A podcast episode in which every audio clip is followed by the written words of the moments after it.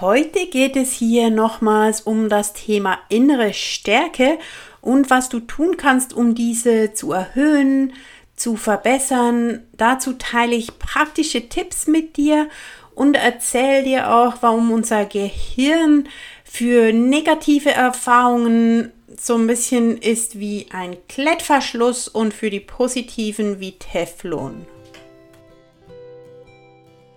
Hallo bei Mama Life. Mit Klarheit und innerer Stärke zu einer Familienatmosphäre, in der sich Kinder und Eltern wohlfühlen und wachsen können. Hier beantworte ich deine Fragen dazu, wie du es dir im Mama-Alltag einfacher machen kannst, indem du dich und dein Kind besser kennenlernst. Denn Erziehung ist keine Aneinanderreihung von Strategien, sondern eine Beziehung. Wenn wir uns darauf einlassen, haben wir die einmalige Chance, gemeinsam mit unseren Kindern zu wachsen. So gelingt uns das liebevolle und kooperative Miteinander in der Familie, welches wir uns so sehr wünschen. Mein Name ist Conny und ich bin Mentorin für einen leichteren Mama-Alltag. Ich bin Mental- und Gesundheitscoach, Biologin und Dozentin für Familien- und Kindercoaches. Und ich bin selbst Mama von einem Sohn. Wir sind beim Thema innere Stärke und in dieser kleinen Serie über dieses Thema haben wir das letzte Mal darüber gesprochen, warum das überhaupt so viel Sinn macht, innere Stärke zu entwickeln als Eltern oder auch sonst. Ich denke, für jeden Menschen macht das Sinn, ähm, an dieser inneren Stärke zu arbeiten und wie du das umsetzen kannst. Dazu gebe ich dir hier verschiedene Tipps. Wir haben äh, letztes Mal schon damit begonnen, in der letzten Podcast-Folge. Und zwar ging es darum, ähm, anzunehmen, was ist. Es ging auch um die Emotionen. Und dann sind wir beim dritten Tipp, was hilft, um mehr innere Stärke zu bekommen. Äh, beim Fokus sind wir stehen geblieben beim letzten Mal. Und Fokus das bedeutet, worauf du deine Aufmerksamkeit richtest. Und es ist immer so, dass wir davon eigentlich noch mehr zu uns holen, von dem, worauf wir uns fokussieren. Wir sehen das mehr und auch unsere Kinder reagieren sehr stark darauf. Und ein Bereich, den ich sehr wichtig finde in diesem Bezug, ist unsere Reaktion auf Negatives. Und Wissenschaftler haben herausgefunden und glauben, dass wir einen sogenannten ähm, Negativitätsbias in uns tragen. Also, dass wir voreingenommen sind der Negativität gegenüber.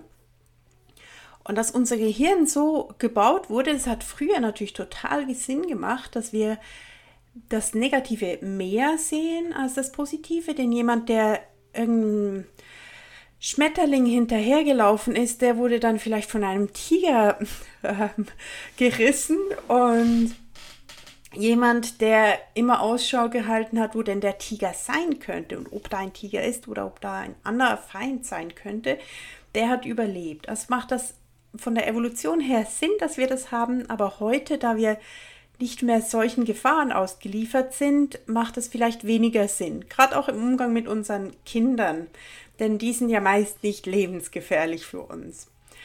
Und was die Forscher herausgefunden haben in, in Studien, ist ähm, zum Beispiel, dass es fünf gute Interaktionen braucht, um eine schlechte auszugleichen. Und das ist Forschung von ähm, von Rick Hansen, der mit seiner Gruppe stark in diesem Bereich forscht. Und zwar haben sie herausgefunden, dass einerseits, dass wir bei den negativen Erfahrungen viel stärker hängen bleiben. Also dass, dass negative Erfahrungen sind wie ein Klettverschluss, während die positiven Erfahrungen sind eher so wie eine, wie eine Teflonpfanne, eine Teflonbeschichtung.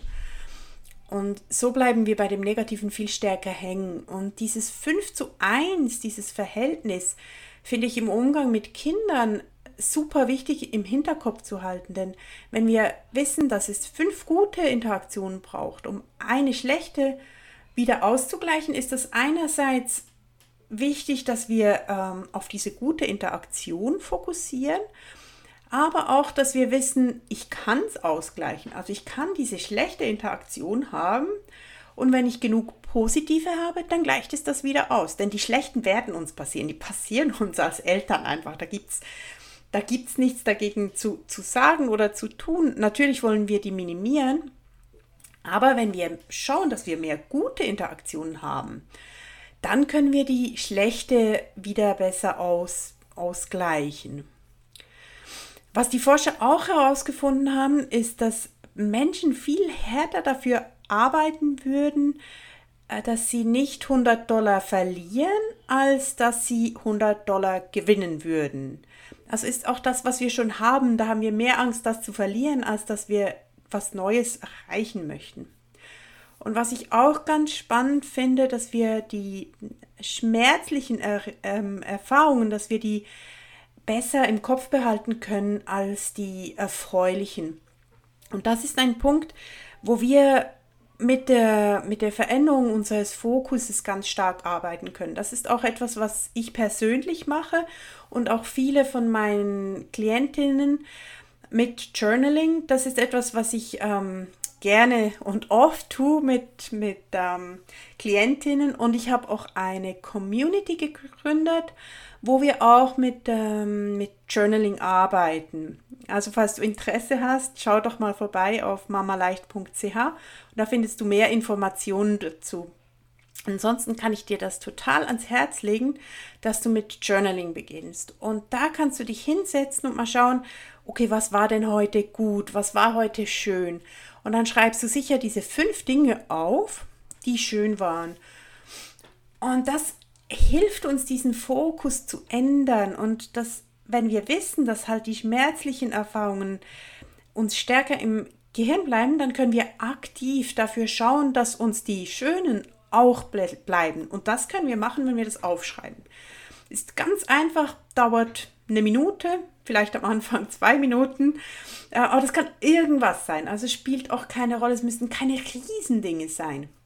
Es können ganz kleine Dinge sein, wie oh, heute hat, ähm, hat der Flieder angefangen zu blühen oder ähm, mein Kind hat so süß Danke gesagt, als ich ihm ähm, etwas zu trinken angeboten habe. Es können ganz kleine Sachen sein. Irgendwas, was wir gut fanden, was uns gefallen hat.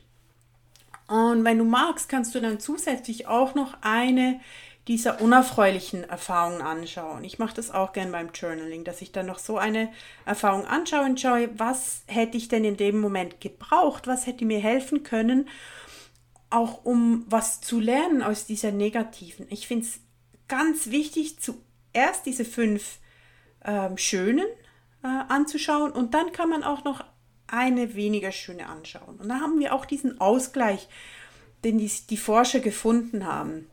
Was ich auch ganz schön finde, was Rick Hansen sagt, ist, dass wir versuchen sollen, bei diesen schönen Erfahrungen ein bisschen länger zu bleiben. Und das können wir auch tagsüber machen wenn wir eine schöne Erfahrung haben, also wir sehen, oh, der Flieder hat angefangen zu blühen, dass wir da im Moment da bleiben. Dann, ah, ist das schön und uns die Blüten genauer anschauen, vielleicht daran riechen, diese positive Erfahrung noch ein bisschen länger ausdehnen, dass wir halt noch so ein bisschen mehr davon haben.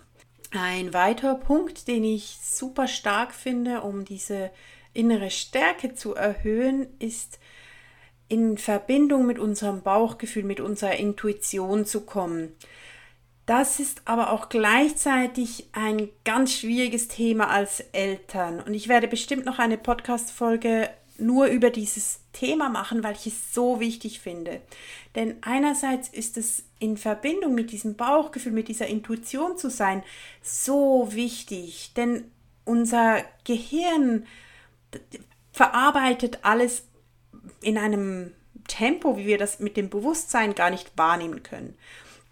Und was dabei rauskommt, wenn, wenn diese Dinge verarbeitet werden, das können wir auch Bauchgefühl oder Intuition nennen. Also es ist nicht einfach irgendwas, was von irgendwo herkommt, sondern es ist was, was unser Gehirn zusammenrechnet. Was dabei jedoch schwierig ist, ist, dass auch Glaubenssätze, Muster, Prägungen, die werden da auch mit reingerechnet. Also unsere Erfahrungen aus der Kindheit beispielsweise, die werden auch mit reingerechnet ich sehe das sehr oft, dass empfohlen wird, Eltern, ja, lies keine Ratgeber, hör lieber auf deine Intuition. Und ich bin da gar nicht so ein großer Fan davon, weil wir halt, wenn wir nur auf diese Intuition hören und nichts hinterfragen, nicht dahinter schauen, dann nehmen wir diese ganzen Glaubenssätze und all diese Dinge, die Muster, die Prägungen, wir nehmen das alles mit, wir geben das alles an unsere Kinder weiter. Und wahrscheinlich wollen wir das gar nicht. Denn viele von uns haben in der eigenen Kindheit nicht unbedingt die Erfahrung gemacht, die wir auch weitergeben wollen. Und vielleicht merkst du auch, ja, du hast nicht so viel Selbstvertrauen, wie du gerne hättest und solche Dinge. Und das ist auch alles damit drin. Und wenn wir das ungefiltert dann weitergeben auf das Hören, dann ist da so viel drin, was wir eigentlich gar nicht drin haben möchten. Gleichzeitig finde ich es aber auch sehr wichtig, darauf zu hören. Darum denke ich, es hilft uns, wenn wir uns selber besser kennenlernen. Also wenn ich genau weiß, was sind meine Werte, was sind meine Bedürfnisse ähm, und mich selbst immer besser kennenlerne, auch diese Glaubenssätze kennenlerne und meinen inneren Kritiker kennenlerne. Und dann kann ich immer besser abschätzen, wenn meine Intuition, wenn mein Bauchgefühl mir etwas sagt, kann ich dann erkennen, wer da genau gerade am Steuer sitzt, wer da was gesagt hat. Und ich kann diese Dinge auch nach und nach auflösen. Und dann wird durch diese Arbeit an mir selbst und dieses mich selbst besser kennenlernen, wird dieses Bauchgefühl, diese Intuition immer noch besser, immer noch feiner. Und wir können uns dann wirklich darauf verlassen, dass die uns gut leitet, dass wir darauf auch vertrauen können. Und wenn wir dieses Vertrauen haben, dann gibt uns das so viel innere Stärke. Und ist auch im Umgang mit den Kindern ist das mega hilfreich, denn oft ist in einer Situation, können wir nicht tausend Dinge noch überlegen bewusst dann hat das Kind schon irgendwas verschüttet oder die Wände bemalt, ähm, hat seine Hausaufgaben wieder nicht gemacht oder will nicht ins Bett und wir haben gar keine Nerven mehr und, und können gar nicht so viel bewusst denken. Und dann reagiert mehr etwas Unbewusstes, dieses Bauchgefühl, die Intuition. Und so haben wir dann, wenn wir daran gearbeitet haben, können wir in solchen Situationen, können wir viel besser, viel eher so reagieren, wie es auch unserem Willen entspricht, also dem, was wir im Bewusstsein denken, so möchte ich gerne umgehen, dann kommt das immer näher einander, diese zwei Sachen. Das klingt so schön, ist aber natürlich aufwendig. Das braucht halt auch Zeit und ich finde aber, das ist die Zeit wert, die es braucht dazu. Auch wenn wir jeden Tag nur ein bisschen was machen, ich finde da auch das Journaling das Beste, ähm, um da sich auch besser kennenzulernen. Und wir machen beispielsweise in, in der Community, in der Mama Leicht Community, da schauen wir jede Woche ein größeres Thema an, ähm, zum Beispiel Glaubenssätze, die wir anschauen und auflösen oder Affirmationen draus machen oder wir erstellen uns eine Vision, was möchte ich überhaupt? Oder wir schauen Bedürfnisse an, so etwas Größeres. Und dann schauen wir regelmäßig noch Kleineres an, also dass wir auch wie für das Thema mit den negativen Dingen, die stärker haften bleiben, also dass wir dann regelmäßiges Journaling machen und diese fünf positiven Dinge aufschreiben und die eine Sache, wo wir gerne etwas verändern möchten und das dann anschauen, was kann ich da machen, was brauche ich, was würde mir helfen und dann das gemeinsam erarbeiten. Also ich werde das immer wieder sagen, ich finde Journaling super. Ich glaube, das, ähm, das ist eine Chance, die wir sonst irgendwie kaum irgendwie hinkriegen, so viel an uns zu arbeiten und so viel zu lernen, wie wir das mit einem Journal können. Mit auch so wenig Zeitaufwand. Genau. Und wir haben jetzt vier Tipps, hast du von mir gehört, zum Thema innere Stärke aufbauen. Ich habe noch mal drei und die gibt es dann in der nächsten Podcast-Folge. Wenn dir diese Folge gefallen hat, dann sei nächstes Mal auch wieder dabei. Dann geht es weiter um das Thema innere Stärke und ich teile noch Tipps mit dir, was du da noch alles machen kannst, an welchen Rädchen du da drehen kannst, um deine innere Stärke weiter zu vergrößern. Ich freue mich darauf und wenn du nichts verpassen möchtest von mir, dann abonniere doch meinen Podcast. Und eine Riesenfreude kannst du mir machen, wenn du eine Bewertung hinterlässt und ich freue mich auf die nächste Woche und die nächste Folge.